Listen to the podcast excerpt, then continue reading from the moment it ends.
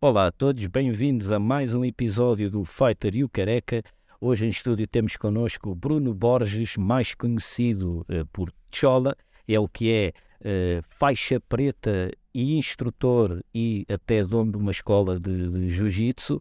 Uh, uma pessoa que estamos muito curiosos para conhecer, sobretudo eu que faço parte também um, um bocado do mundo do Jiu-Jitsu. olá Chola, bem-vindo. Um, antes de mais, vou-te começar logo com esta pergunta que é como é que começou teu, a tua cena com o Jiu-Jitsu, a tua paixão pelo Jiu-Jitsu? Antes de mais, obrigado pelo convite. Também é um prazer estar aqui. Tenho acompanhado recentemente o, o vosso podcast e é um prazer estar aqui. Obrigado, mano. e a minha caminhada começou. Já não me lembro bem em que tempo, mais ou menos.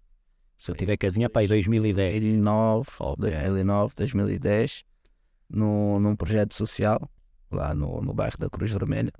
Com, sim, eu sou do, do Lumiar, né? Mas é, aquilo é, é tudo. É tudo. É tudo Lumiar, alta é, tudo, é alta de Lisboa, né? Depois tem aquela, aquelas divisões entre os bairros, né? Que isso sempre entre nós não existe, mas pronto. Quando éramos miúdos é que ligávamos mais, né? E começou lá fui na curiosidade e aí conheci o meu professor, Vladimir Afonso, que é até hoje o meu professor, e a equipa era Brazilian Power Team e abracei, abracei o, o jiu-jitsu e desde que comecei o primeiro treino nunca parei. Fazia futebol na altura, então tipo, e se jogava? Não me jogar. Não me jogar, não me jogar. E começaste com, com, portanto, com o Vladimir, com o mestre Arnaldo também? Sim, sim, porque mais tarde é conheci o, o mestre Arnaldo e o professor Marcelo Bernardo e o Marcelo Rosa, que são os donos da equipa. Mas foi passado algum tempo, não foi logo, logo no início, porque aquilo era um projeto social uhum. E a gente também para sair assim do bairro era assim um bocado mais, mais complicado e na altura também a gente estudava e então não levávamos aquilo muito a sério. Passado mais tarde, uns meses assim, passado um mês fui logo competir Aquela coisa de, hum. ah, estás pronto. Começaste ao final do mês, depois logo competir. Logo competir. E como é que foi? Como é que foi a sensação, antes de mais? Yeah. Como é, lembras-te como é que te sentias? Não, na realidade, quando te mandam, tu só vais, né? Quando tu tens, achas que estás preparado e acreditas na pessoa, né? Tipo, acho que se a gente acredita na pessoa que nos diz vai, a gente sente que está preparado, né? Aquele nervosismo. Perdi para um colega que treinava comigo e então foi bom porque deu motivação para treinar, treinar, treinar, treinar, treinar e estamos aqui até hoje. A evoluir, não é? Yeah. E mais tarde, quando é que, quando é que chegaste tipo, à, à decisão de não, é, é disto que eu vou, e porquê, né? É, é, é disto que eu vou fazer a minha vida? Eu, desde que eu gostei de fazer jiu-jitsu, né? Depois larguei o futebol para me dedicar só, só ao jiu-jitsu. Estava ali na transição entre júnior e séniores. E depois era o meu último ano de júnior, depois ia passar para sénior. Então era ou, ou ia mesmo para o futebol ou ou me dedicava às lutas, então dediquei mesmo ao, ao jiu-jitsu. Também na altura já tinha feito, acho eu, um ou dois combates de MMA, porque na altura havia muito aquela, aquela coisa de que quem faz jiu-jitsu automaticamente faria MMA e o meu professor também fazia MMA, então a gente ia sempre na, na onda dele, né? Se ele dizia vai, a gente, a gente ia. E quando eu me dediquei 100% no jiu-jitsu, eu disse que teria que viver daquilo algum dia. Não sei como, não sabia a fórmula, mas um dia ia ter que viver disso. Como se eu tivesse dedicado ao futebol, ia ter que viver de futebol ou algo assim do género. Naquilo que eu me dedicava, teria que ver dinheiro mais tarde daquilo. E o jiu-jitsu foi uma coisa natural. Aos poucos comecei a conquistar o meu lugar. Aos poucos os mais graduados também foram saindo. O meu professor, felizmente ou infelizmente, teve que viajar também para, Jersey. E então foi-se abrindo espaço e eu fui conquistando o meu espaço. Com o tempo fui, fui subindo de faixa, fui, foram vendo que eu era uma pessoa séria, era apropriado para, para ficar no lugar e foi uma coisa natural. Comecei a dar aula, que era quase a única fonte de rendimento do jiu-jitsu. Né? Onde é que começaste a dar? Em que faixa? Eu comecei a dar aula no, para crianças, já era faixa azul.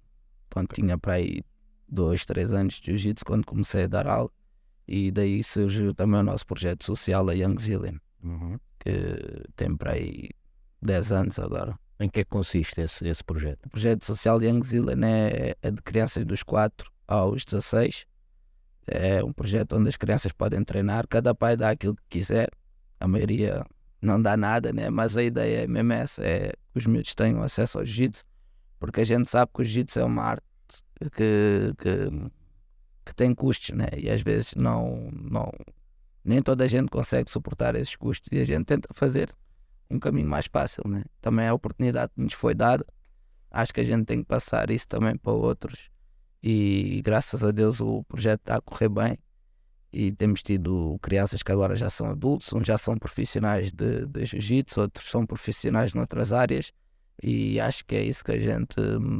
E mesmo os profissionais de outras áreas também tiram benefícios do jiu-jitsu, né? Claro, claro, claro. Temos, hoje em dia temos desde polícias a, a miúdos que estão a estudar para serem advogados, etc.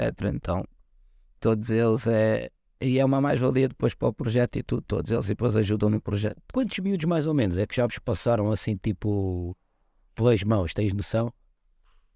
200, 300. 200 ou 300. Sim, e depois o projeto também cresceu e atualmente temos o Sule a dar na, na Portela o Torello e já tivemos também Cascais com, com o Daniel Rio, fazíamos parte ali também juntamente com a aldeia SOS, ele tinha uma certa ligação ali com os miúdos e então era isso, tudo na base de dar oportunidade aos miúdos para entrarem numa modalidade sem ter aquele custo e aquela preocupação e tem que pagar mensalidade. E muitas das crianças que passaram por nós, nós nem conhecemos os pais, porque eram miúdos que andavam ali na rua e iam treinar e gostavam daquilo e às vezes ficavam lá meses e anos e a gente nunca teve ligação com os pais, mas porquê? Porque os pais pensavam que eles estavam na rua ou às vezes mais estavam a trabalhar e afinal eles estavam a treinar. E isso é a vossa forma também de dar um bocado, portanto, retribuir o, que conseguiram com o jiu-jitsu para as outras pessoas, né? Claro, claro, eu acho que há aquilo que nos foi passado, né? A gente tenta retribuir sempre. E se o jiu-jitsu fez-nos bem a nós, ou o jiu-jitsu, ou as artes marciais fizeram-nos bem, acho que a gente tem que tentar levar isso a mais pessoas, né? E para essas pessoas sentirem o mesmo que nós sentimos até hoje, né? Tipo aquela sensação de bem-estar, de alívio, de convívio de ter uma ferramenta de trabalho também. Né? Por acaso é uma cena engraçada que antigamente, se um gajo pensar as artes marciais ou os desportos de luta, tirando o karaté, uh, uh, era mais uma cena de bairro mesmo, não é? Uhum. E hoje em dia, que houve assim tipo uma expansão, já se tornou uma cena mais cara de se fazer. Então as pessoas de bairro já têm mais dificuldade em conseguir fazer uh, em relação ao pessoal que tem dinheiro. Eu acho pensar isto agora. Eu acho que hoje em dia tudo se tornou mais caro. Isso também é verdade, né? Tudo, tudo está mais. Apesar de nós vermos na sociedade uma coisa que, que, pelo menos que nos vendem essa imagem de que há mais igualdade e isto é para todos e dá para todos, na realidade torna-se tudo cada vez mais difícil de fazer e cada vez há uma disparidade maior. E vemos isso nas classes sociais, cada vez há mais classe baixa e classe alta e a classe média uh, está a acabar. E isso torna tudo mais difícil. Tu, quando seja um negócio, seja das artes marciais, seja o que for, se tu quiseres sustentar, nem que seja pela carga de impostos que tu tens sobre o teu negócio, tu para te conseguir sustentar com aquilo tens que fazer preços um bocado elevados. E hoje em dia acho que as coisas tornam cada vez mais difíceis. E daí ser bastante importante haver projetos aqui como, como, como a do Chola e como outros tantos que há aí. Mas eu acho que antes de chegarmos por aí, Gostava de conhecer um bocadinho também como é que foi a tua vida, a tua infância, até chegares ao jiu-jitsu, porque viveste no bairro, é, jogaste, tu, bola. jogaste a bola, acabaste por dizer que começaste a fazer jiu-jitsu através de um projeto social também. Como é, que, como é que tu cresceste? Como é que foi crescer no bairro da Cruz Vermelha? Como é que foi a tua vida, a tua relação com os teus pais? Da Quinta Grande, se não os matam. Quinta, ok. Cruz Vermelha foi só, foi só onde a gente começou a treinar. Ah, tão pronto. Sem que não quero, não ah, quero começar aqui uma guerra. Exato, exato. Hoje em dia todo mundo se dá. Viva o Instagram. Yeah. Mas foi tranquila, tive uma infância super tranquila, né? Não posso dizer que tipo. Meus pais sempre foram pais presentes, né? Tipo, tirando aquele horário que estavam a trabalhar e não. Era de, de, de manhã até a noite, né? Mas sempre tive uma família estável, né? Meu pai sempre trabalhou. Claro que depois houve aquelas fases que, que as empresas começaram a falir e não sei o quê. Mas nunca passei fome, assim, também nunca tivemos grandes luxos, né? Mas sinto que, que tive uma boa família, tipo, em termos de uma boa base, ter uma mãe e um pai. Tive irmãos mais velhos sempre. E Tens quantos irmãos? nós somos quatro. Só um deles é que é mais novo que eu. E já veio tarde.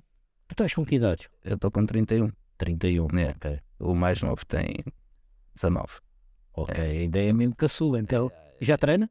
Já, Treina? faixa roxa. já. Estamos sempre a amassar. Quando vai lá ao treino. Treina ao mesmo tempo que eu, por isso. Ok, ok. É, mal. Ele seguia a bala. E, e então a infância, como todas nas zonas, né? Tipo, faltava às vezes água, luz, mas era o normal, né? Eh, Vias coisas que não devias, mas também era normal. Tinhas amigos que até hoje são, são, são amigos, não, é? não considero amigos, são irmãos. E depois tive- tivemos a mudança também do bairro para, para os prédios. Como é que foi? Como é... Isso é uma coisa que sempre me intrigou um bocadinho. Como é que é viver num bairro social com barracas e depois esse processo todo da mudança para um, para um prédio, mandarem as coisas abaixo, aquilo onde, onde tu cresceste, onde- como, é, que- como é que foi que tu, enquanto tinhas que idade quando isso aconteceu? Ia ter 10, Como é que foi passar por isso com 10 anos, 11 anos? E foi duro, porque imagina, tipo, eles tiraram-te de um, de um meio onde tu conheces toda a gente, sais para a rua, tens logo ali uns, Destroem-te a casa. amigos, já destroem-te a casa, veja a tua casa ser destruída, estás a ver? E ser arrancado para um sítio onde tu não conheces completamente ninguém. Porque quando eles fizeram o realojamento, tipo, eles só pegavam, ah, são quantos? São quatro, então é Uns um iam para o bairro Padre Cruz, outros iam para a Horta Nova, outros iam yeah, onde havia casas sociais. né? E nós passamos por isso também, estás a ver? E então, tipo, todos os meus amigos ficaram numa zona e eu fiquei noutra. Foram para onde, Estados Unidos?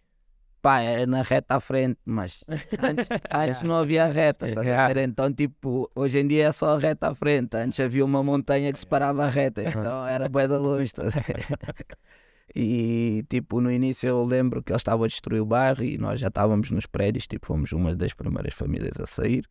E a gente saía lá do prédio, íamos sozinho lá para o bairro, tipo, passámos ali o mato e não sei o quê, tipo, para ir ter com os amigos e não sei o quê.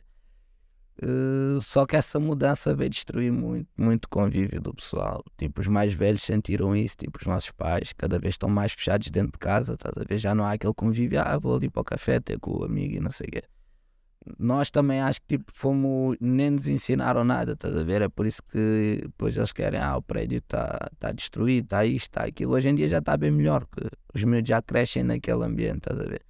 Mas tipo, tu sais do ambiente onde tu conheces tudo e todos e mandam-te num prédio com elevador, se calhar nem nunca tínhamos visto um elevador à frente, estás a ver? E faz toda a diferença, tipo, não houve ali uma preparação, estás a ver? E- Sais do 8 para o 80, onde não conheces ninguém, nem conheces aquela realidade. Ah, mas tu estavas bem, era no 8, estás a ver? Yeah, yeah. O 80 era uma realidade totalmente diferente. E não, não te preparam sequer para, Yeah, para isso. Eu lembro, tipo, na altura que eu era bué novo, né? Eu e o meu irmão a chorarmos, tipo, a primeira vez que dormimos no prédio. E não era de felicidade, estás a ver? Yeah. Era chorar, tipo, aí, destruíram a nossa isso? casa, o que é que é isto? Estou de longe dos meus amigos, tipo, estás a ver? E foi uma realidade, tipo, bué, bué diferente, estás a ver? Nós com- com- também, enquanto putos, sentimos muito mais essas cenas, mano. Eu lembro-me que mudei de casa, tipo, com 12 anos e imagina, mudei do Monte Abrão para pa Queluz, tipo, é perto. Yeah. Mano, aquilo foi um drama para mim, mano. E eu não quero ir, não quero deixar os meus amigos, não isto. Claro. E aí era um bocado aquilo que tu estavas a dizer. Hoje em dia eu vou lá e digo assim, pô, estamos a estar a 500 metros, mano. Ou uma cena assim. Sim, era a reta à frente, como tu estavas a dizer, mas a verdade é que na cabeça de um puto Não, e tudo isso e são cenas que influenciam. E aí, pois o meu pai sempre foi bem rigoroso, estás a ver? Tipo, enquanto ele estava em casa, a gente quase não podia sair e não sei o que, tínhamos coisas tudo às escondidas, estás a ver? Então, tipo, ah, pai, vou só até ali, não vais, estás a ver? Ah, é? O quê? Era tipo para, para vos afastar da rua ou... Não, era mesmo a educação dele, estás a ver? O pai dele também sempre foi rígido com ele e ele veio tipo de Cabo Verde para cá com 16 anos e sempre trabalhou e então sempre tentou-nos proporcionar mais coisas e era aquele pai cabo-verdiano, aquele típico cabo-verdiano. Tipo, se eu estou em casa, os meus filhos têm que estar Tem em que casa. estar em casa e tens de estar tipo debaixo onde eu estou a ver e quando eu estiver aqui em casa tu tens de estar. estás a Hum. ver? E tens de ter boas notas e tens de saber tabuada de cor. yeah. Mas isso também é fixe, porque, porque dá a tal base que tu estavas a dizer de teres tido tipo pais presentes. Yeah, yeah, Yeah. Não, e resultou, estás a ver? Eu acho que tipo, só tenho que agradecer. Tipo, na altura um gajo é puto, não percebe, né? E hoje em dia um gajo olhar para trás, tipo, E ainda para mais, imagino, tu a vives num bairro com da putos com bela liberdade, a poderem fazer o que querem, não sei o quê, tu não podes sair do que tu devias ficar mesmo tipo fora. Mas é engraçado, porque tipo, na altura, como aquilo era uma comunidade mais de cabo-verdianos, estás a ver? Quase todos os meus amigos que eu lidava também tinham quase a mesma, a mesma, a mesma disciplina, estás a ver? Culturalmente era parecido. E ah, culturalmente era tipo, isto, se o vizinho te visse ali na rua sem coisa, também era ele capaz de te bater e tu chegavas a casa, nem dizias nada. Ainda apanhavas, já, se ele te bateu é porque ele tinha razão. então, ainda levavas na dobra. Estás a ver? Então, tipo, esse espírito de comunidade que, que foi crescendo e essa disciplina acho que que foi boa para para cimentar aquilo que sou hoje. estás E depois o futebol, como é que apareceu? Futebol é uma cena natural, né? Tipo, nós na É escola jogávamos, na rua jogávamos e. E então foi uma coisa natural. As pessoas, tipo, o meu pai sempre gostou de futebol, acompanhava-nos para o futebol, ele tem se inscreveu no Benfica e não sei o quê, então sempre nos acompanhou. Eh, E quando ele não podia ir, a gente ia então de- do bairro até o Benfica jogar a bola e depois desviávamos para o Colombo. Era aquela parte mais fixe. E o meu irmão mais velho sempre também me levava, então sempre fui acompanhando ele. E depois, mais tarde, quando já não estava mais na. Também jogavam os teus irmãos? Sim, o meu irmão mais velho jogava. Depois a mais velha de todas é, é, é mulher, não, Ok. não, não é homem. Foi para a tropa e não sei o quê, seguiu outro caminho. E. A tua irmã mais velha foi para a tropa? Yeah, yeah, é yeah. Esteve um tempo aí na tropa, mas depois já, Já desistiu? já, já regressou ao base. não, mas fez, fez. Tipo, foi até, até terminar o coisa, né? E depois o futebol, quando já, já tínhamos passado mais um. Já estávamos mais crescidos, fui, fui, fui para o Mosgueira, que é onde tinha os meus amigos, os amigos da escola e etc. E então continuamos no futebol. E mesmo de futebol eu sentia que era disciplinado. Uhum. Tipo, podia não ser um bom jogador, mas gostava de treinar, não faltava aos treinos. Tipo, mesmo que um gajo fosse sair o dia antes com, com os amigos, a seguir, tentava estar presente no jogo, dar o máximo. E essa disciplina sempre foi incutida. É a cena que tu achas que é mais importante? Tipo, eh, hoje em dia, enquanto professor, é daquelas cenas que tu curtes mesmo que os teus alunos tenham? Disciplina. Yeah, eu acho que tipo o compromisso, nem a disciplina, estás? Compromisso. O compromisso acho que é o mais importante? Porque a disciplina é relativa, né? O que eu acho que é que, é, que tens que seguir, dormir e, e não sei o quê. Para ti pode não, não fazer sentido nenhum, estás a ver? Mas o compromisso de tipo às X horas eu tenho que estar lá, estás a ver? Tipo, Tenha dormido, não tenha dormido. Yeah. Esteja a chover, não esteja a chover. É o compromisso que eles têm contigo enquanto treinador, E não só E contigo, mas contigo também como atleta, estás a ver? contigo. Porque próprio. imagina, se tu, se tu vais lutar, tu precisas de alguém, né? Se estiveres só lá tu e a tua treinadora, não, ela não vai fazer sempre sparring contigo, Claro. né? Então, tipo, eu acho que o compromisso parte disso, estás a ver? Eu não vou lutar, mas eu tenho que estar presente porque os meus colegas vão lutar, estás a ver? Eu posso estar relaxado esse, este mês, mas eu tenho que estar lá a treinar. Estás a ver? Tenho que dar o meu máximo porque alguém vai lutar. E se essa pessoa ganhar, eu É estou a trabalho de disso, equipa, exatamente. E quando eu falo de compromisso é mais isso, não só compre... se não estás a ser egoísta. Sim, vais sim. treinar quando, Quando tu já, precisas. quando tu precisas. E isto é mais uma daquelas coisas engraçadas que as artes marciais, apesar de serem desportos individuais, o trabalho de equipa faz toda a diferença. A gente já falou daqui com isto, disto várias vezes aqui no, no podcast e tu conseguires desenvolver um trabalho de equipa para teres, até pode ser só um excelente competidor, É só um treinador e um atleta não conseguem fazer aquele excelente competidor. É preciso uma equipa por trás e às vezes a equipa só não é só os parceiros de treino. É o fisioterapeuta que também ajuda, é um nutricionista, é uma equipa multidisciplinar de pessoas que ajudam para aquele atleta chegar ao mais alto nível. Nunca pode ser só o trabalho de uma só pessoa. É. E esse compromisso é bastante importante para tu perceberes que eu, para, ganhar, combates, preciso de parceiros de treino.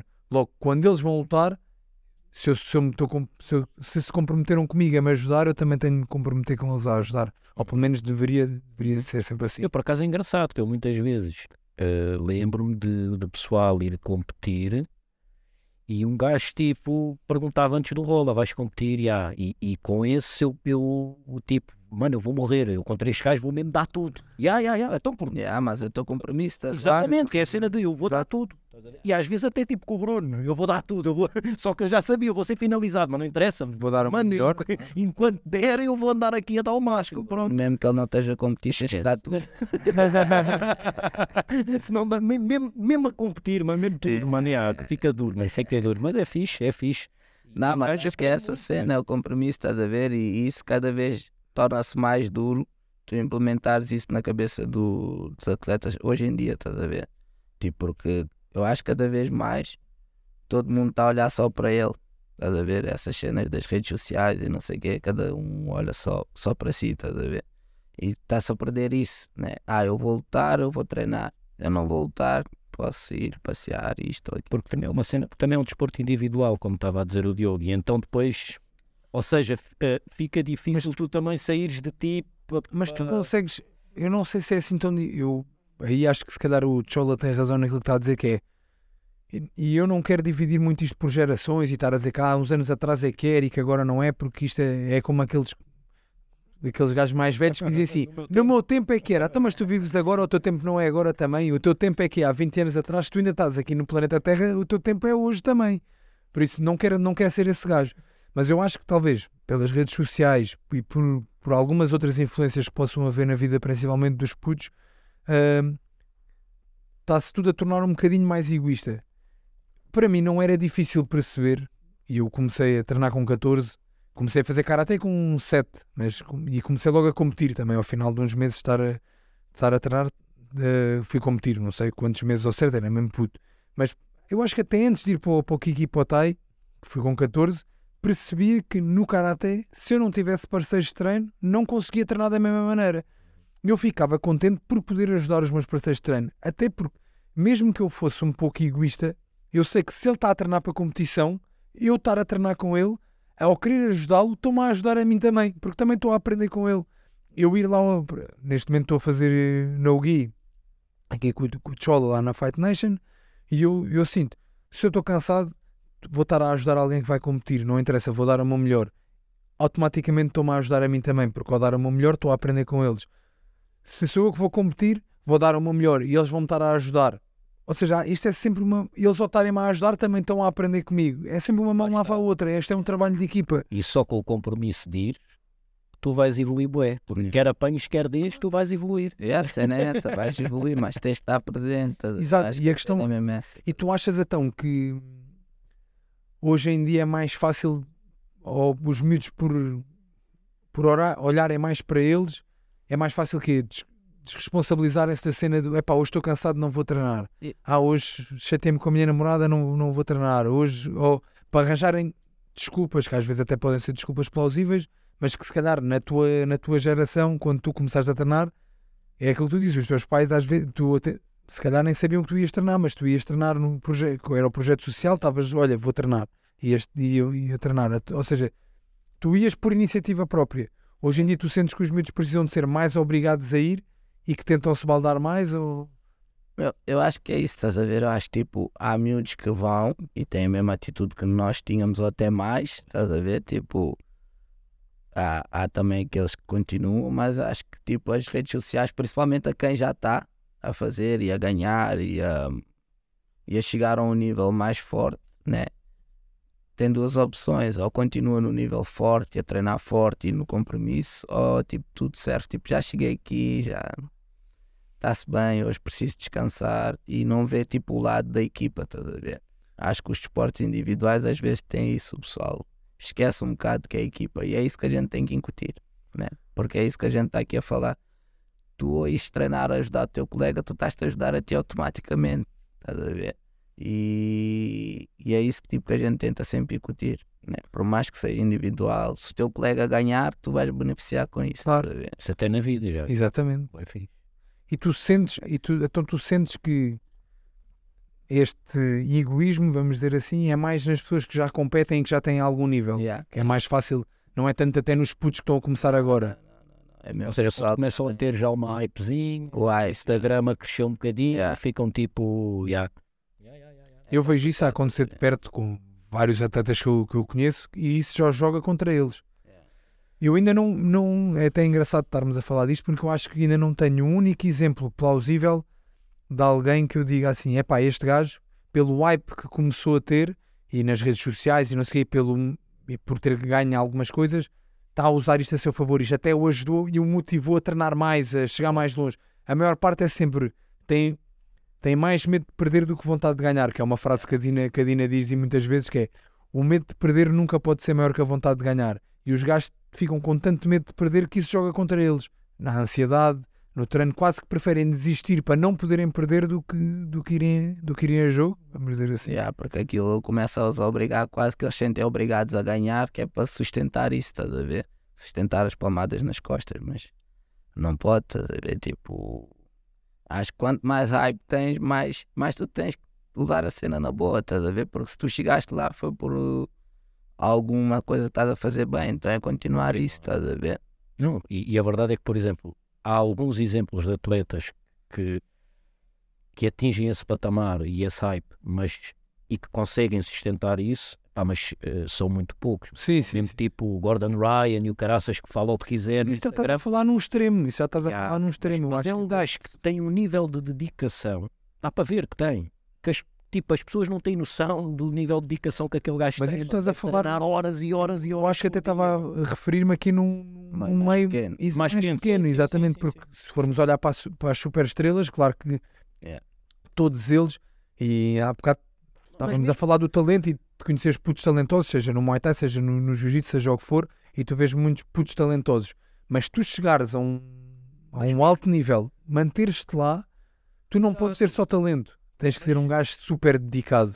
E é muito giro, mas mesmo mesmo nesse nível de boeda alto, quando atingem mesmo um patamar tipo Conor, por exemplo, ou Ronda Rousey, ou whatever, não foi fixe para eles terem tido A pressão a, toda. a- a pressão toda. já. O Conor, por exemplo, já não está não tá a render aquilo que rendia antigamente, porque efetivamente, mano, já não já há muita pressão, já, já, já é muito dinheiro no banco também. nem dá, nem dá, tu não te consegues pôr nesse, no, no lado deles, porque é uma coisa tão à parte, tão, Yeah. Tu podes pensar nas coisas como atleta e eu consigo ver as coisas como atleta. Treino de manhã e à tarde desde que tinha 18 anos. Tornei fiz o meu primeiro combate sem caneleiras com 16.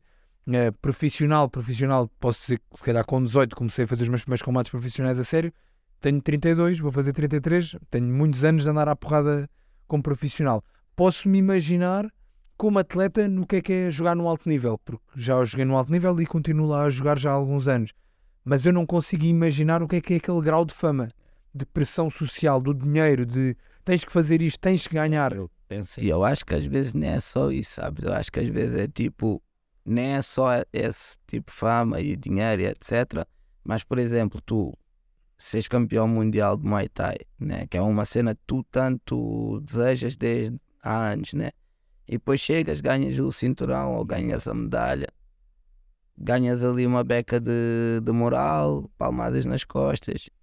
Depois, quando acaba aquilo, tu dizes, já é só isto. E agora? Estás a ver? E, e depois tu começas-te a debater, ah, é só isto. Esses anos todos, para uma semana, duas de, de fama, é só isto. tipo. E o é ta- por isso que o pessoal não, não, não consegue depois manter os mesmos títulos, porque Mas eu aí acho, passou por isso. Yeah, e eu acho que aí é, é porque muitas pessoas hoje em dia fazem isto pela à procura de fama e de respeito e não fazem isto por gostar mesmo de fazer desporto. Eu gosto de treinar. Eu vou dizer assim, eu na quarentena sabia que não havia combates, treinei todos os dias de manhã e à tarde, sem poder treinar, não vou dizer aqui onde é que treinava, nada disso, mas, Mas sempre- Treinava Não, em não casa. não treinar em casa. não, mas sem poder treinar, treinava todos os dias de manhã e à tarde. Em casa. Não tinha como. te- Em casa também, também fiz muito Não é casa. também, era só em casa. Não, mas sem game. Mas formos casa. aqui, somos a ver. Porque eu, porra, no ano passado parti três vezes a cara. Três vezes o mesmo osso na cara. Te- Tenho aqui grandes aventuras. Fui competir sem poder competir. Isso nunca parei de treinar. Ainda agora, o Chola assiste a isto. Vou treinar todos os dias de capacete, pareço um maluquinho. Porque supostamente ainda não posso levar pancadas na cara. Arrisco-me ali um bocadinho, mas treino de capacete. Mas treino todos os dias, de manhã e à tarde. Ah, porque eu, independentemente de ir competir ou não, isto aqui eu não estou aqui a sobrevalorizar, mesmo que eu deixe de competir, eu vou treinar. Porque eu gosto de treinar, eu gosto de aprender, gosto de, de- gosto de ajudar os meus parceiros de treino também. Isso é uma coisa que eu, que eu gosto. Mesmo sem ter competições, no TAI, estes putos vão, vão, vão combater, se eu puder ajudá-los, maravilha. Se eu tiver que ir com eles fazer o corner deles, fico contente por É isso. uma cena em que se aprende bem, né? A ser treinador. Yeah. É, Até enquanto atleta, tu adquires bem. claro. Yeah, Não só como atleta, tipo, em termos de conhecimentos de técnicas, de lidar com pessoas, tipo, faz-te crescer muito mais. Uhum. Porque quando tu és atleta, tu só tens que pensar em ti. Não estás a ver o que é que é o resto do jogo Yeah. todo. E é engraçado pensar nisso, porque se eu, eu fui campeão do mundo pela primeira vez com 17 anos, era júnior. Se, se eu, se, for- se eu não gostasse de treinar, se calhar era puto e dizia, Ei, olha, ganhei, pronto, fui campeão do mundo, é isto.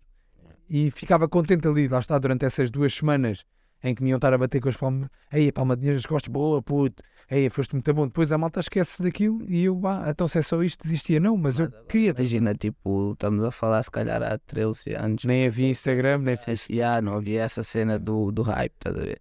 Se calhar tu eras campeão mundial e aí só subiu 5 mil, 5 mil seguidores. Eixe. Yeah. Estás a ver? Porque hoje em dia, tipo, os atletas estão a viver numa realidade totalmente diferente. Já, não dá para comparar, é verdade. Todo mundo sonha ser tipo o Floyd, todo mundo sonha ser o Gordon, todo mundo. Estás a ver?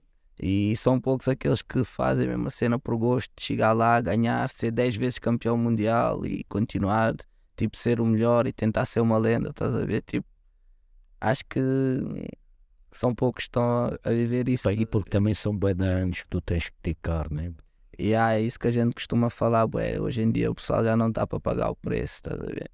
E isso paga-se, né? Tempo, dedicação, lesões, tipo, tempo que não estás com a família, tempo que não estás com os amigos, tempo que não estás a beber, não estás a conhecer umas gajas, não estás a, a curtir uma noite, isso paga-se, man. A gente tem que abdicar de tudo, né?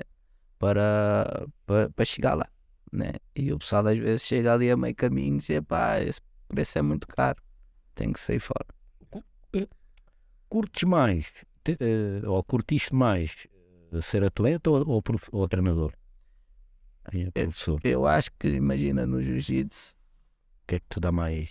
eu gosto de ser os dois, estás a ver? Acho que o meu lado de atleta não, não, não vou deixar, estás a ver? Porque quando eu vou lá dar, pôr alguém a lutar, dá-me vontade de lutar. E, e agora nós já estamos com uma equipa forte que dá para também conseguir eu conciliar o meu treino com, com ser atleta e ser treinador. Né? E tenho pessoas que se calhar se eu for lutar, eu digo, olha, faz o canto dos outros que eu vou lutar. Temos ali já uma estrutura boa, mas são prazeres totalmente diferentes, estás a ver? Tipo, hoje em dia eu, eu sinto mais prazer ver alguém lutar eh, e ganhar do que ser eu, porque quando era eu sentia que era uma obrigação, estás a ver? Porque tipo, eu treinei para aquilo, estás a ver? Eu, eu me dediquei àquilo, ganhei ou perdi, é culpa minha, estás a ver? Quando tu vês alguém a ganhar, tu sentes que também tiveste mão naquilo, estás a ver? Tipo, se calhar era como os meus treinadores sentiam quando eu ganhava, estás a ver? Mas eu acho que são sabores totalmente diferentes, estás a ver? E acho que tanto um como o outro são. São Só só próximos. Não dá para dizer tipo, Curto mais isto ou aquilo. mais isso ou curto mais aquilo. São. É quase como um filho, né? Tu não gostas nem mais um nem mais do outro. Tu gostas dos dois da mesma forma, só que tens uma ligação diferente com cada um, né? Qual foi o atleta mais forte que defrontaste? Ei. Ou assim os três? Não sei, não sei, são muitos. Tipo, na MMA já lutei com gajos bons, no Jiu-Jitsu também já lutei com gajos bons, tipo portugueses. Tens o Paquito, tens o Bruno Lima, tens o Pedro Carvalho do MMA, tipo, tens bué atletas bons, tipo, a nível nacional, que eu já lutei, depois internacional. Nem vale a pena estar a falar o nome. Então bora aqui de correr- andar um bocadinho Eu já para trás Já ouvi e eu- andar um bocadinho para trás e ver aqui como é que correu a tua podes atender o telefone já Não, era o alarme Ah. para treino. meia, meia hora toca o, o telefone para treino. como é que correu a tua carreira enquanto atleta? Começaste a treinar? Ah, Porque a parte de, de teres dito que foi gradual até começares a dar aulas até depois que o teu mestre teve que viajar e ficaste a tomar conta ali, porque naturalmente isso aconteceu. Como é, que- como é que tu cresceste enquanto atleta? Como é, que, como é que sentiste que foi a tua progressão na tua carreira, desde as competições, das tuas primeiras competições aqui em Portugal até começares a ir ao estrangeiro? Eu tipo acho que como, como atleta né tipo apesar de agora ainda estar a lutar e ter ainda objetivos né acho que como atleta tipo de MMA, podia ter feito muito melhor. Estás a ver? Acho que a preparação que eu fiz para as lutas não, não eram as melhores. A gente ia lutar de direta porque saía da noite do trabalho para ir lutar e perder peso e etc. Mas seja, trabalhavas à noite e fazer, competias. yeah, Yeah. tínhamos que fazer pelo dinheiro, né? Que infelizmente tipo, ias lá, ganhavas 150 euros. Estava fixe, né? ainda tinhas que rachar com o teu treinador. E, e era isso, estás a ver? Acho que a preparação para MMA nunca foi assim a mais forte, né? E então hoje em dia tento também não, não deixar que os atletas caiam nesse erro, né? E no jiu-jitsu sempre tivemos uma boa escola de jiu-jitsu, né? Tipo, se calhar às vezes não havia oportunidade financeira para, para ir mais longe, né? Mas também a gente tentou chegar sempre onde, onde deu, né? Eu lembro-me ainda há dias falar com eles. Hoje em dia a gente já vai três, quatro vezes ao Dubai. Tipo, dá-se ao luxo estar no Dubai e a lutar aqui e a lutar ali. Antes a gente não tinha dinheiro nem para ir ao Porto lutar, estás a ver? Tipo, quando ias ao Porto é porque ias lutar MMA e pagavam-te a estadia e o É. hotel e tudo, e canda cena, estás a ver? E então, tipo, acho que em parte do jiu-jitsu foi um bocado limitada financeiramente, estás a ver? Em termos de MMA foi uma questão de tipo treino, estás a ver? Uma questão de preparação para as lutas, tipo, não. Uma semana estás a lutar jiu-jitsu, logo na semana a seguir ias lutar MMA e o gajo só estava a treinar MMA e aceitar lutas em cima da hora, tipo, atletas com peso a mais.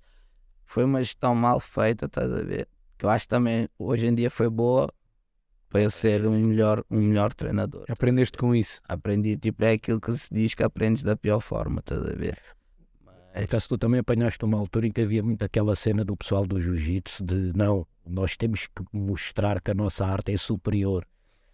De, de quase não recusar uma luta de MMA, estás a ver?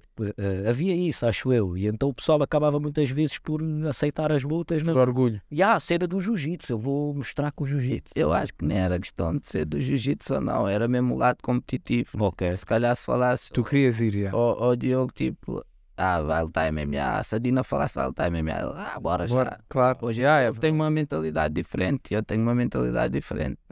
Mas na altura, se o teu professor falasse, olha, tem aquela proposta, Bora. Man, iam ser 10 gajos na, na, na academia a discutir, não, vai- vais tu, vai- vais tu. E nenhum dos 10 estava preparado, mas já aquela vontade de mostrar trabalho e, e ir para a frente, estás a ver, sempre, sempre teve lá na academia, estás a ver, sempre teve tipo connosco, estás a ver, e éramos sempre, fomos competitivos desde sempre. Se calhar as preparações não, não foram as melhores, mas foi bom, estás a ver, tipo, acho que sempre fui um gajo que se me falasse, olha, tens que acordar às 6 ou às 7 para ir treinar, eu ia, estás a ver? Eu lembro-me de sair da noite às 8 da manhã e logo tipo treinar e ainda ter estar com os putos e depois ir treinar a seguir, estás a ver? E tudo ia cansado. Depois isto, trabalhar outra vez à noite, estás a ver? E aquilo tipo só dormiste 3 horas. Começaste a trabalhar à noite com que idade? Foi para aí com 19 ou 20, para aí a 22, já não me lembro. Mas eu, Pela, mais ou menos pela mesma altura que começaste a, a treinar jiu-jitsu. yeah, porque era tipo aquela cena, era a única cena que dava para conciliar com, O estranho. com os treinos? Conseguiste trabalhar e treinar. Yeah, trabalhar à noite e depois ir. E o que é que fazias? Era segurança. Onde? Em bem sítios. Tantas discotecas que eu não me lembro. pois é aquela cena, né? Tipo, também tu tens uns ideais que tu defendes e depois vês que tipo aquela discoteca não, não, não partilha muito do teu ideal, então prefiro ir embora, estás a ver? Eu não, não gosto de ficar num sítio onde eu não, principalmente onde os meus ideais não, não batem certo, estás a ver? Tipo, como é que eu sou, sou preto, sou africano, vou estar a barrar outros, porque o dono não. Isso ainda acontece? Mano, acontece toda hora. né? Yeah. Acontece toda hora, estás a ver? Isso é uma realidade. Tipo, quem diz, ah, não, mano, esquece. Comigo acontece, estás a ver? E eu não vou para a discoteca arranjar problema. Yeah. E já trabalhei em discotecas, estás a ver? E vão-me dar. ver? Então isso vai sempre existir, ver? principalmente em Portugal. Porque tu vais a outro país, desde que estejas apresentado, entras, estás a ver? Sentes que em Portugal ainda é mais do que nos outros sítios? Yeah, yeah. É uma cena tipo que é por demais, estás a ver? E eu trabalhei, eu sei, tipo, aquilo Claro. que estou a dizer, estás a ver? Então, tipo, era várias discussões, mas pronto, era o único trabalho que dava para conciliar com, Com o treino. com o treino, né? Depois, Acho que era mais isso, estás a ver? Sempre me comprometi com o treino e dedicar àquilo que os meus professores fal- falavam para eu fazer. E sentiste isso mais vezes que não, que não na, na noite?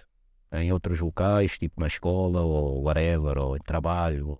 Cena de E, e- e imagina, tipo, sentir, tu sentes, estás a ver? Não precisam dizer. A minha mãe é branca, estás a ver? Então, às vezes tu sentes ali, tipo, um, um, um olhar quando eras mais puto e não percebias porquê, né? Mas pronto.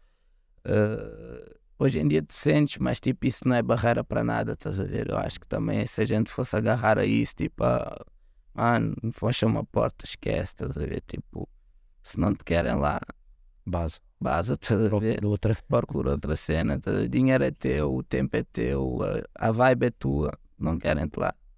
Base. Isso é uma das cenas fixes do desporto, né?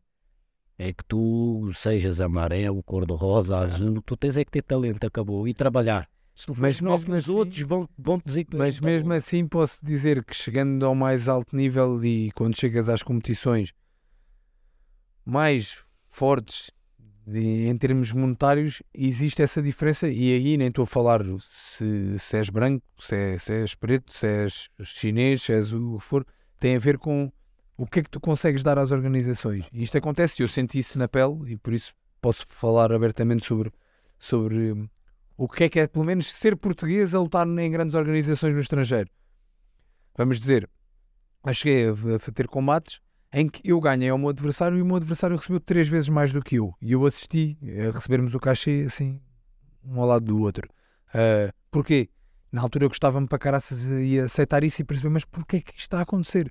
Depois tu começas a ver, ok, este gajo vem competir aqui, enche o pavilhão, tem dois canais de televisão, por exemplo, vou falar aqui de um exemplo que eu, que eu sei, um franco-marroquino, ou seja, vivia em França, mas é de origem marroquina, Tinha logo um canal francês e um de Marrocos. tinha dois canais de televisão, o canal Plus francês e um canal marroquino a dar os combates dele em direto. Tu, quando organizas o evento, já sabes, eu vou ter dois canais de televisão de dois países diferentes a pagarem-me para dar o combate deste gajo Tens de começar a em direto. em Angola, em Moçambique, em Cabo Mas pronto, mas tu, começas, não, mas tu começas a perceber, ok, realmente, porque é que este gajo está a receber? Eu sou melhor atleta que ele, mas eu para receber dinheiro eu tenho que dar dinheiro a alguém.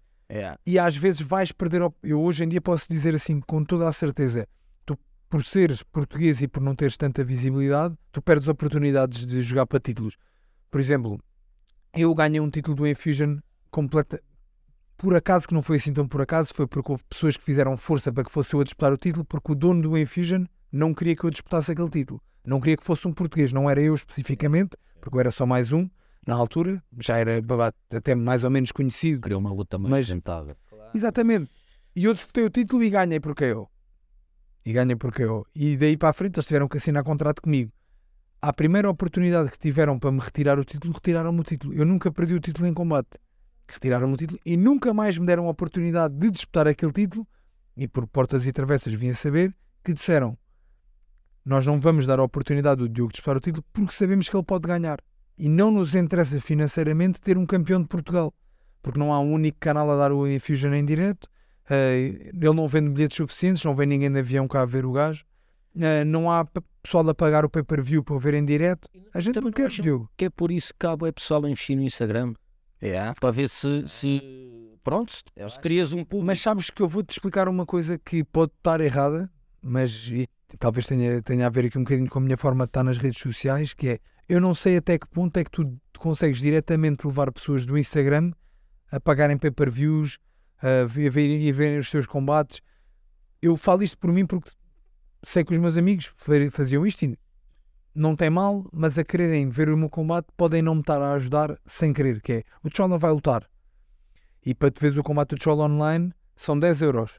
E nós temos 20 pessoas que querem ver o Chola. 20, 20 gajos que treinam lá com o Chola e querem ver o Chola. Um vai pagar 10 euros, vamos dividir por todos, fica a 50 cêntimos a cada um, vamos todos para a casa de um gajo ver o Chola. E os gajos da organização vão dizer, o Chola vendeu um bilhete online. Yeah. Se todos eles pagassem 10 euros para ver o Chola, cada um em sua casa, iam estar a ajudar o Chola, porque na próxima vez a organização ia dizer: foda-se, o Chola vendeu 20 bilhetes online, vamos convidá-lo, e para a próxima vez, se calhar, o Chola já vendia 30 e 40. E nós temos a mentalidade, todos nós fazemos isso. Vamos ver no stream ilegal. Vamos, vamos pagar um bilhete e dividir por todos. E estamos os 30 pessoas a ver aqui o combate em casa. E quem está a perder é o nosso amigo. Yeah, mas Se levar as pessoas do Instagram diretamente a pagarem pay-per-views, na cultura portuguesa, pelo menos, eu não sei se isso, se isso é assim tão fácil. A não ser que sejas um gajo mesmo completamente fora, fora de série e a malta siga e tens um carisma muito elevado e a malta vai-te ver. Porque às vezes não tem só a ver com tu seres bom atleta, tem a ver mesmo com tu seres carismático e a malta quer-te ver. Não, mas acho que imagina, essa parte de hoje em dia tem que estar muito ligada, tipo, as redes sociais têm que estar ligada à tua carreira, estás a ver? Porque isso de seres muito bom e não venderes, hoje em dia já não dá, estás a ver? É a mesma coisa que tu seres muito bom e não falares inglês. Vai-te fechar muitas portas, estás a ver? Tipo, porque as organizações querem pessoas que vendem, né? Elas não querem o Diogo que vai lá e dá logo um KO. O Diogo deu-me um KO, estragou-me o streaming. Yeah. Estás a ver? Tipo, foi, o Diogo vendeu-me três bilhetes e chegou aqui, deu-me um KO e estragou logo o espetáculo. Já o gajo da, da bilheteira já, já teve que fechar a bilheteira mais cedo, Casa das Apostas perdeu o dinheiro todo, estás a ver? E então imagina, hoje em dia, vendo o lado também do business, cada vez mais tu tens que fazer esse trabalho de redes sociais, estás a ver? E expor-te mais e falares mais. Se calhar coisas que para nós não faz sentido, porque nós fomos só habituados a lutar, estás a ver?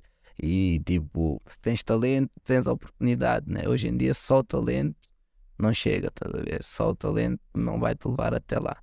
É o talento e é como tu te vendes também, estás a ver? Como é que tu consegues chegar lá, como é que tu consegues comunicar com as pessoas, quantas pessoas tu consegues atingir. Imagina tens um Instagram com mil seguidores. Se calhar já 20 vão tentar te ver, né? E 10 vão só pagar.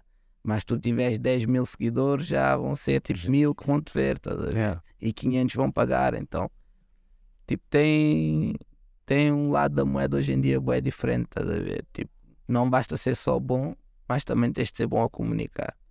Senão, tipo, podes ser o campeão e receber três vezes menos. Claro, a exato. ver? Sim. E ao fim e ao cabo o que vai contar é o cachê que tu levas Yeah, para É cá. uma boa ideia com um business, mano. Yeah, tipo um bacana que organiza as redes sociais de atleta. Então, mas isso já há. Isso já. Pois, claro, também. Então, trabalho de marketing digital. O meu problema, eu sei, eu até sou algo, eu até me considero um bom comunicador, até falo bem, até tenho uma boa presença, mas sou péssimo nas redes sociais e péssimo não é por- eu, o conteúdo que eu meto às vezes até é engraçado. A questão não é essa, a questão está, eu não tenho paciência para todos, tens que fazer todos os dias uma publicação. Yeah. Já, a minha última publicação foi que há duas semanas, há três semanas, não sei, não tenho essa. Mas Não não tem tenho- a gente ser bom em tudo, né? Yeah. Tem de ser alguém dedicado a isso, estás a ver? Alguém que diga, olha Diogo, tu agora estás tipo a fazer transição para MMA. Vamos começar já a apostar aqui, vender a tua imagem para MMA, começar a fazer o pequeno, o pequeno a evolução do Diogo, passo a passo para MMA, fazer uns... Não és tu que tens que fazer isso. Hoje em dia o gajo do marketing é tão importante como o fisioterapeuta. Yeah. É engraçado, porque eu nunca tinha pensado nisso assim, mas faz, faz sentido. Ou então podes começar a tentar o next level, que é ao mesmo tempo que estás a bater nas pessoas, estás-te a filmar. Estou com uma mão só assim. Tipo aquele do computador que está a Next level, não tem desafio. yeah, mas acho que cada vez está mais ligado. estás a? E como é que tu, agora mudando completamente de assunto, como é que foi tu abriste o teu próprio ginásio? Porque uma coisa é tu dares aulas no ginásio do teu, do teu treinador, agora tu tens o teu próprio projeto da Fight Nation, como é, como é que isso começou? Como é que deve ser que, e, e não é só isso, é como é que tu começaste e agora olhas para o teu projeto e deves ter orgulho no trabalho que, que desempenhas ali, porque é o que eu te disse, eu até ir lá não tinha noção do que falámos disto do outro dia no treino, não tinha noção do trabalho que tu desenvolvias lá, não só em, com, com, com os atletas todos, mas desde miúdos a terem explicações a seguir ao treino, eh, explicações da escola mesmo. eh, Quem é que Desde- dá? As explicações. É o pessoal do, do Colégio São Tomás. Ok, vão lá de propósito só. Pode dar aulas, sim. E então temos também desde advogados também a darem explicações aos miúdos. Não sou eu, senão eles iam ter negas. Mas já, é mesmo pessoal mesmo que é, é especialista Ok, para isso. ok. yeah. Desculpa, eu. Não, não, mas é, era isso mesmo. Como é, que tu, como é que tu iniciaste o teu projeto e como é que foi decorrendo até chegar agora àquilo que é? Vamos só voltar um bocado atrás então.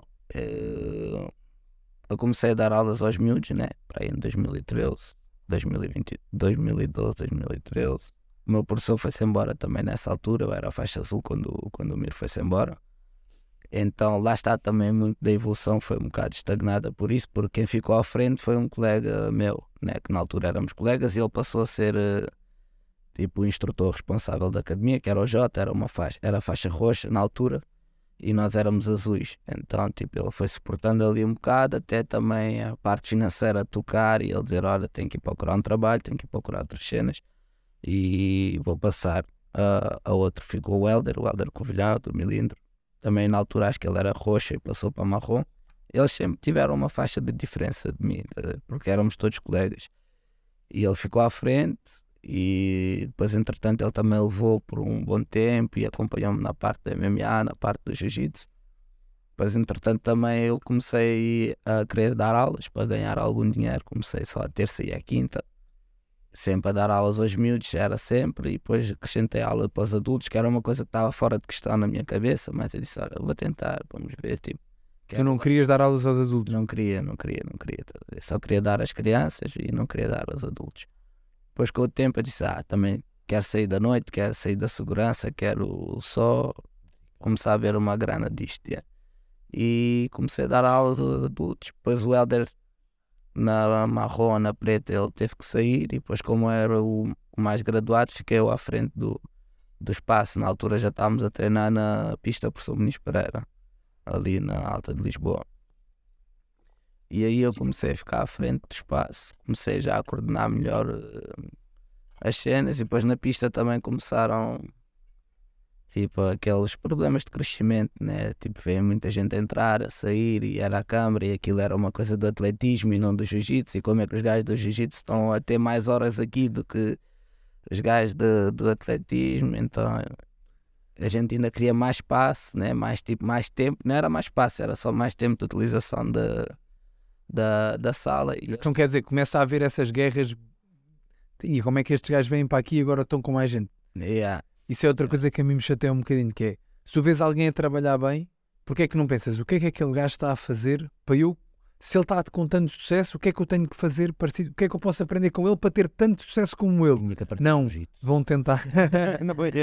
não, mas tu percebes o que é que eu estou a dizer? Claro que percebo. Cá em Portugal isso acontece tantas vezes que é, eu estou a ver o Tchola a trabalhar bem, e está com uma escola com muito mais alunos do que eu. Eu, em vez de querer boicotar a escola do Trolla, eu tenho é que pensar, ok, o que é que ele está a fazer de bem que eu também tenho que fazer para ver se a vida me corre bem. A malta tenta prejudicar-se uns aos outros em vez de tentarem aprender com os que estão a fazer melhor. Yeah, e, e, na pista foi isso, estás a ver como era ali parceria com a Câmara Municipal de Lisboa e eles tinham investido uma grana, ué grande no tatami judo que era na sala de cima e a sala era quase inutilizável, né? Só aqueles horários nobres, tipo da noite, e nós tipo jiu-jitsu sempre manhã à tarde, à noite, manhã à tarde, à noite, etc. Depois quisemos meter o MMA, foi na altura que, o, que houve aquela cena lá do puto do Rafael. Okay. Então o MMA ficou assim um bocado mal visto em Portugal, e eles, ah, MMA não, não sei o quê. Então eu resolvi, pá, vocês dão boas condições, a sala é ótima, tem uns bons balneários, mas tchau, não, não vou ficar aqui, estás a ver? Tipo, se estás a voar, ninguém vai te cortar as asas e, e mais do mesmo, né? Se estás a crescer, arrisca. Sempre fui de arriscar e não tenho medo de começar do zero. E foi daí que cresceu a Fight Nation. Abrimos a academia ali na Alta de Lisboa, um espaço pequeno, um espaço em baixo e em cima. Depois acrescentamos o Muay Thai, acrescentamos o wrestling, acrescentamos as aulas de MMA e, e o boxe. Quem dava boxe era o Didi e tudo. E, porque era tudo ali da comunidade, fui buscar o Didi à Cruz Vermelha, que dava boxe e treinava jiu-jitsu. Depois conheci o Diogo, o Doctor também, também era ali da Cruz Vermelha, então abracei ele e ver se ele queria entrar no projeto e ele alinhou.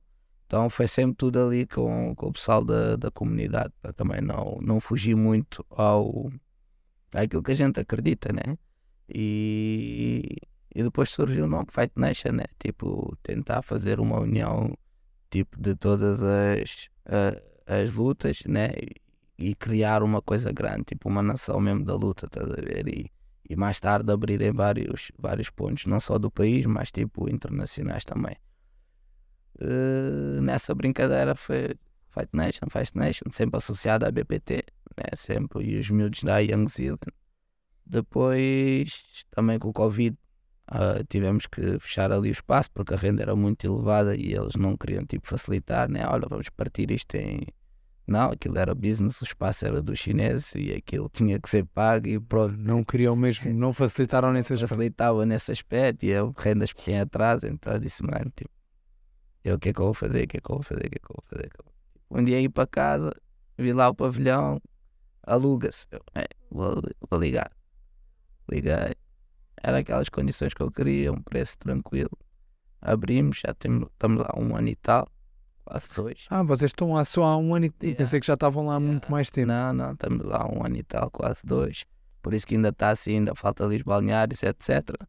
Mas foi mesmo uma cena tipo, que foi crescendo, estás a ver? Eu acho que tudo na vida foi. Não, não foi forçado, sabes? Foi uma cena que foi, foi dada. As pessoas foram se juntando, foram acreditando, acreditando no projeto, né? E eu acho que é isso, né? Acho que o facto da gente dar, né? Dar às crianças a oportunidade, dar a pessoas que chegam lá, olha, Tchola, não tem possibilidade de pagar este mês, ó, entra, vai, usa este kimono, treina aí, quando estiveres bem, pagas, estás a ver, ou ajuda aí, limpas a academia, que era o que nos faziam, né? E era o que o Diogo estava a falar e estávamos a falar no início, né? Tipo, hoje em dia as artes marciais estão tão comerciais, estás a ver que se esquece essa parte social, né? E as artes marciais vieram para abrir portas e não fechar, estás a ver? E eu acho que todas as academias tinham essa parte social por trás, estás a ver? Tipo, eu recebo, mas eu para receber eu também tenho que dar algo, né? Tipo, eu vendo 20 kimonos, que custa se calhar pegar um kimono e oferecer a um atleta que está a precisar ou a um miúdo que está a precisar. E então é essa parte social que está a faltar, porque as pessoas estão só focadas no, no, negócio, que faz parte, é importante, né? Mas essa parte social também, senão isso vai virar um desporto elitista e, cada vez mais as artes soci- marciais vão estar ligadas a pessoas que têm dinheiro e o pessoal que não tem dinheiro vai ficar aí na rua, que é o que a gente não quer, né? A gente quer é que seja para todo mundo. Que o desporto seja uma, uma forma das pessoas saírem da rua. Realmente é. Por Exatamente. exemplo, se- o gajo é engraçado no futebol, tu estás a assistir a isso agora. é. Eh, Antigamente os putos da rua é que eram os jogadores da bola, hoje em dia já são os putos que os pais têm dinheiro para pôr nas melhores escolas de futebol quando são putos. é. Ah, isso a acontecer, eu não, não tinha. E nem é só na, nas minhas escolas, tipo um lugar onde eu treinava, né?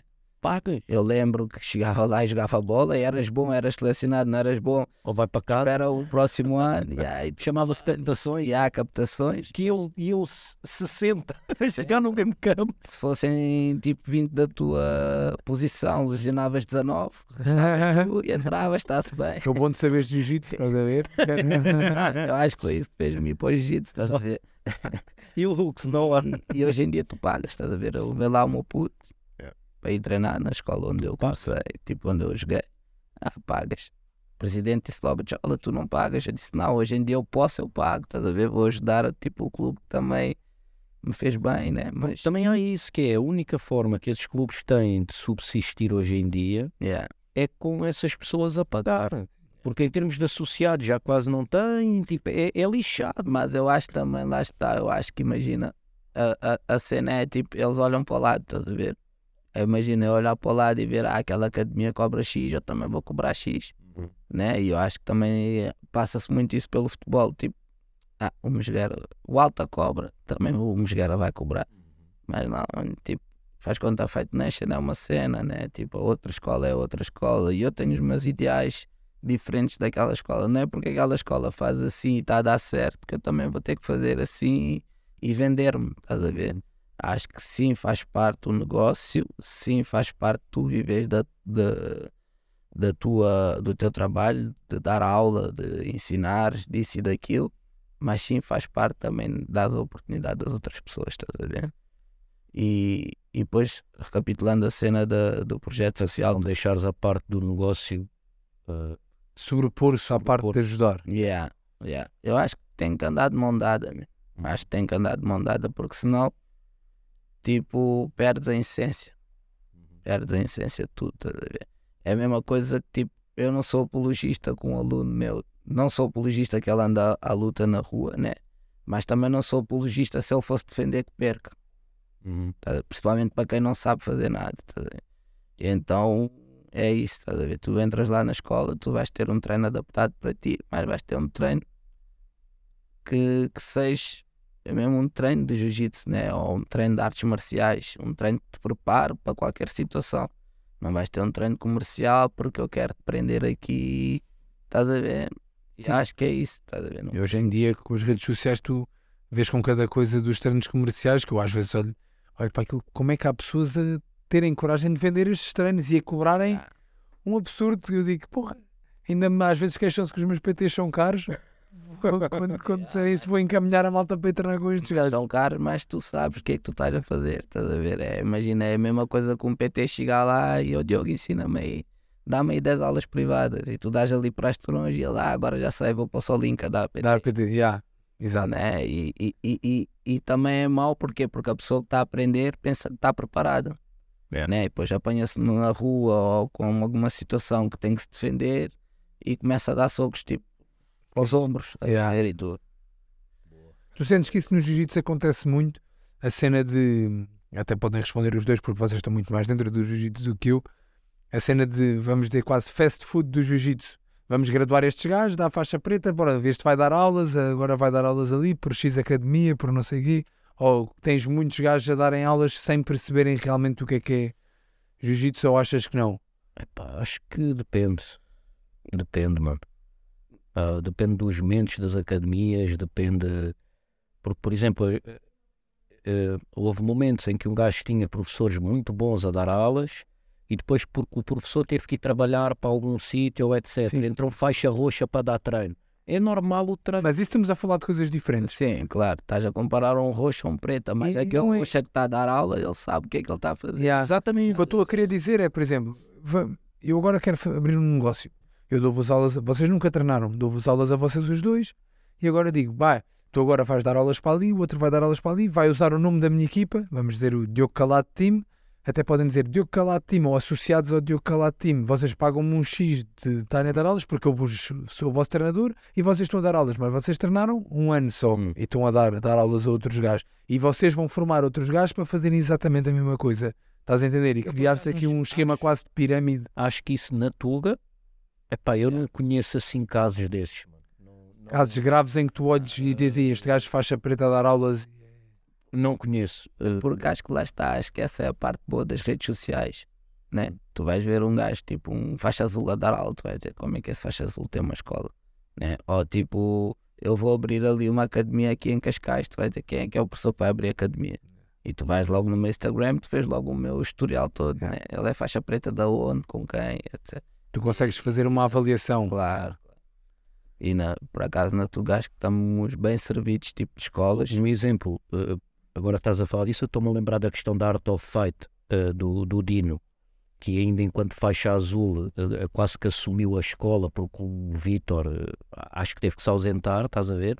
Mas o que eu vi no Dino foi, ok, eu sou faixa azul, eu tenho que agarrar nesta, nesta coisa. Foi tipo, eu vou-me dedicar bué a esta merda até ser bom o suficiente para ser um bom instrutor, estás a ver? E pronto, e passado não sei quantos anos, já, é, é um faixa preta, já, já, é, já é um bom Mas instrutor. isso, Mas eu acho que o Pronto. Dino, imagina, acho que o Dino ele sempre teve um. Acho não, tenho a certeza que ele sempre teve pretas por trás, né? Sim, sim, sim, teve sim. lá o cadete, Teve, teve o Alex, Lima, teve, o Alex, o Léo, sim, sim. teve, o- tipo, ele sempre teve ali uma estrutura, né? Na altura da pandemia ele teve com muita malta da, da- da- do Alex. Então acho que é diferente, a ver? Se calhar na nossa altura, tipo, eu comecei a dar aulas em faixa azul, era normal. Porque o mais graduado que havia aqui em Portugal, se calhar, era um castanha. Hum. Ou um preta que veio de lá de não sei de onde. Então isso era normal. Hoje em dia já não é normal. Estás a ver? mas a minha questão nem era só tu estares como faixa azul a dar aulas. É tu estares como faixa preta, mas tens o nível de um faixa azul, percebes? Eu acho que isso acontece muito, era tipo o pessoal que aterrava cá antes. Não é o pessoal de cá. Sim, estou a perceber. Tipo, o pessoal aterrava, ah, vou enganar os tugas. É. né? Saiu do Brasil azul, chega marrom. aqui, marrom, preta, e depois chega numa academia, tipo, apanha lá um, um ou dois, leva porrada e diz, epá, Afinal- é meter a preta, estás a ver? Tipo, É. hoje em dia ainda acontece isso, estás a ver? Ainda acontece, há pessoal que pensa que consegue enganar, né?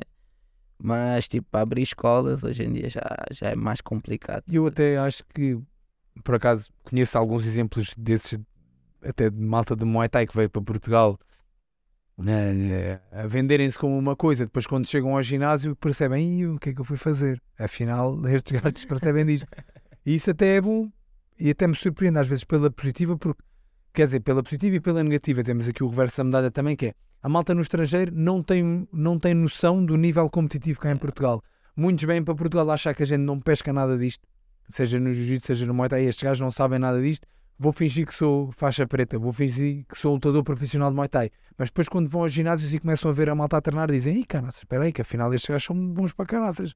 E isso é bom, porque o nosso, quer dizer que o nosso nível está, tá, apesar de sermos um país pequeno, o nosso nível é elevado, ao mesmo tempo, se calhar também por não termos assim ainda tanta visibilidade nas redes sociais, no geral os bons atletas, lá para fora não é essa imagem que a gente passa, porque muitos vêm de lá de fora a achar que nós não temos nível nenhum cá.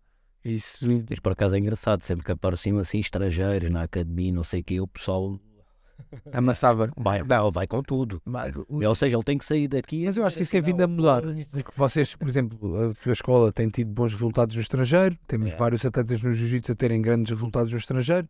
No Muay Thai começa-se a ver agora, são, são, são poucos, mas vê-se uma nova geração e até uma geração da minha geração, vamos dizer, até bons resultados também no estrangeiro e em grandes organizações. Por isso acredito que a nossa imagem enquanto portugueses tem vindo a mudar para melhor. Não, e no jiu-jitsu era diferente porque o europeu era feito cá. Então Ok. tu tinhas sempre muita malta a vir cá treinar e já perceber, ah, não, afinal lá os tugas até percebem de jiu-jitsu, né? Lá os africanos fazem muita força, tá então, então, tipo, o europeu vem-nos abrir também aqui muita, muitas portas e, e também tens a cena da língua, né? Tipo, jiu-jitsu brasileiro, Yeah. os brasileiros vieram para cá bons brasileiros implementar o jiu-jitsu, estás a ver? E agora há gerações a darem continuidade e a fazer um trabalho melhor ainda, estás a ver? Yeah, a dar continuidade a esse trabalho. E diz-me uma coisa, Tchola, só agora vamos mudar aqui a, a coisa toda. Tens dois filhos, Três, três filhos, é, três rapazes, três rapazes. já treinam jiu-jitsu, Já vão estar sábado já. vão lutar sábado. Eles não Nacional. sempre, fazer parte. É, no Nacional é, vai ser onde? Casal Vistoso. Eh, não, no Odivelas, no Multiuso. Ok, ok. ok. Yeah. Yeah, olha onde foi o último europeu, né? Yeah, yeah, yeah. Era o europeu. yeah. Aí era mesmo. Como é que tu te sentes a ver os teus putos competir? Yeah. É super, super nervosismo. Dá vontade de chorar, dá vontade de rir. Tens que conter ali tudo e mais alguma coisa. Mas é fixe, estás a ver? Porque não é forçado, estás a ver? Eu não forço eles a irem lutar, não forço eles, tipo, treinar, têm que ir treinar para também ter aquele compromisso, né? Mas não forço eles a irem lutar, eles é que querem, porque também é o exemplo, né? Acho que os miúdos veem muito como um exemplo e se o pai faz e gosta de estar ali, eles gostam de estar na academia, passa o dia todo na academia, então eles vão, é natural, estás a ver? O dia que eles falarem, pai, não quer competir, não vão competir, mas treinar têm que treinar. Isso é uma coisa muito importante que às vezes as pessoas não, compreendem, porque vejo isso a mente perto, que é a malta que é atleta dizer, não, o meu filho não vai ter que competir, mas vai ter que fazer algum desporto, vai ter que fazer desporto. E boa gente não compreende, então vais obrigar o teu filho a fazer desporto? E eu ouço alguns pais que são atletas dizerem, sim, vou obrigar o meu filho a fazer desporto como tu obrigas o teu filho a ir à escola. Ou Porque o desporto ensina muito. como obrigas a lavar os dentes. É a mesma As coisa. pessoas não têm noção da importância de- do desporto para a tua educação. Enquanto os teus valores, a tua. Tu, tu, pá, tanta E coisa para o que teu bem-estar, mano. Sim, Eu já para não tu treino, conheceste bem tenso. e tu conheceste fisicamente, saberes, pá, isto é o meu corpo, o que é que eu posso fazer com isto, o que é que eu não posso fazer com isto. E estás a passar um hábito saudável, né? Tipo, estás a treinar, treina, faz parte, né? E a cena da evolução, e a cena da evolução, eu, por exemplo, estou sempre a dizer isso à Alice, mano. Tipo, pá, continua só a ir, continua só a ir. É. Tu daqui a 10 anos, tu vais ser uma máquina. Claro, é só Continua treinar. só a ir, continua. Vai. Se tu fizeres isto todos os dias, tu, quando chegares daqui a 10 anos, já vais ser melhor do que 95% dos. Exatamente. Continua só a ir. E, e lá está, daquilo que tu estavas a falar no início, né? do compromisso. É. Que você é muito fixe. É a questão de tu, se tu te comprometeres a fazer uma coisa, e eu digo isso tantas vezes agora, é engraçado vocês estarem a falar do- dos filhos, dos vossos filhos. Eu não tenho filhos, mas vejo- digo isso muitas vezes aos putos que estão lá. A- Aquilo que eu-. Já está. Mas é a cena de tu dizeres aos, que eu digo muitas vezes isso aos putos, que é, continua só. Eu treinei com gajos muito melhores do que eu, ao longo de, faço isto quase há 20 anos, E não paraste. e, e eles pararam ao meio. E eu não parei, e por isso é que eu cheguei lá. Se eles tivessem continuado, chegavam se calhar ainda mais longe. Mas é a cena de tu te comprometeres e dizeres, não, eu não vou, não vou parar, continua. Hoje corre mal, amanhã corre bem, continua. Quanto mais tu fazes e mais te dedicas àquilo, vais tirar mais resultados. E a cena de tu te comprometeres realmente faz toda a diferença. E acho que tu criares até isso nos teus filhos, aquele compromisso, e vai ensiná-los muito mais do que só desporto. Nem que seja a questão de hoje perdeste, tens de continuar. Hoje ficaste frustrado porque até treinaste bem, até fizeste tudo bem, mas o outro rapaz foi melhor do que tu. Isso vai te ensinar. Ok, não, vou treinar ainda melhor, eu vou continuar, vou-me comprometer a fazer isto. E tu, e tu és tão rígido como o teu pai era? Ou menos?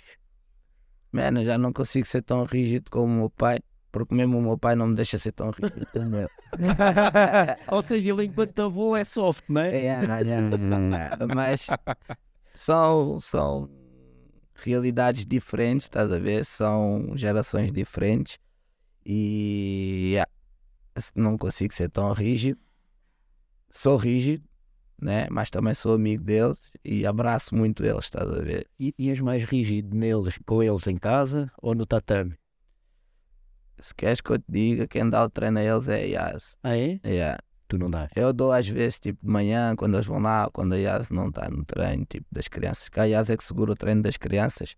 Então, quando ela não está lá, sou eu que dou o treino, eles respeitam e fazem a cena bem, bem na boa, estás a ver? Mas é diferente, estás a ver? É diferente quando sou eu a dar o treino a eles. Ok. Sentem mais, tipo, não é só o professor está ali, é o pai também, estás a ver? Eu, eu senti isso quando vejo meus filhos ao jiu-jitsu, que é, eles pediam para ficar e, mano, e acabava tipo o respeito, pe- ou seja, até porque muitas vezes eu ia e eram, como é de miúdos, era um instrutor, sei lá, faixa roxa ou faixa azul. Eu entro faixa marrom com o filho. Tipo, o instrutor fica tipo naquela de Parece. Ta- Também não vou dizer nada ao faixa marrom, não é? E, e isso eh, impedia o, o miúdo de, de, pá, de se libertar de mim, estás a ver? De, de andar ali a treinar jiu-jitsu sem estar a, a fazer cenas comigo. Não, eu acho que isso os meus não sentem, estás a ver? Porque também desde cedo que eles estão lá no tatame e veem tipo o respeito que os outros têm por mim, eles têm o mesmo, que às vezes eles até chegam, tá, um professor. Tipo, em, em casa às vezes chamam professor, porque eles sabem que há aquela barreira, estás a ver? Isso assim eu sinto que eles não não, não fazem, a ver? Se eu digo olha forma, eles vão formar, fazem tudo igual aos outros, estás a ver? Dentro do tatame eles têm aquele respeito como, como professor, yeah. Conseguem dividir. Para terminarmos aqui a coisa, eh, uma pergunta que fazemos a toda a gente: qual é o teu maior medo, mano? Meu maior medo é não acordar o dia seguinte. É só isso. Eu adoro viver, bro. De resto, de resto mesmo, estás pronto, né? É, está-se bem, faz parte do destino. Yeah, A yeah. gente tem que estar aqui para enfrentar. Olha, Mas morrer também faz parte do destino. É- deixa-me na beca, Yeah, Não, também até sou assim, eu sou como tu, também não quero, não quero cá nada disso. deixa-me curtir ou sofrer. né? Pá, a gente Mas deixa-me fazer qualquer coisa. E, e até porque tens essa cena, não é? De, de se morrer já, já não há nada a fazer. É, Ah, é, acabou. não é solução. E aí já não há mesmo solução. Há para tudo menos para a morte. Malta, foi um prazer ter-te aqui, Chola. Muito obrigado, mano. Ahm, eu também, quando recuperar o joelho, vou lá fazer uma visita aí. Vai lá, vai lá. Diz qual é o joelho que a gente estragou. É o direito, yeah, estraguem o outro, mano. O esquerdo está ótimo, podem mesmo brincar à vontade. Muito obrigado por teres vindo. Malta, visitem Fight Nation, uh, ouçam o podcast. Criativa também, ouçam mais podcasts, estão lá na, na, na- na página da Criativa. Um abraço, ficamos por aqui e regressamos em breve. Até já, pessoal. Tchau, tchau, malta.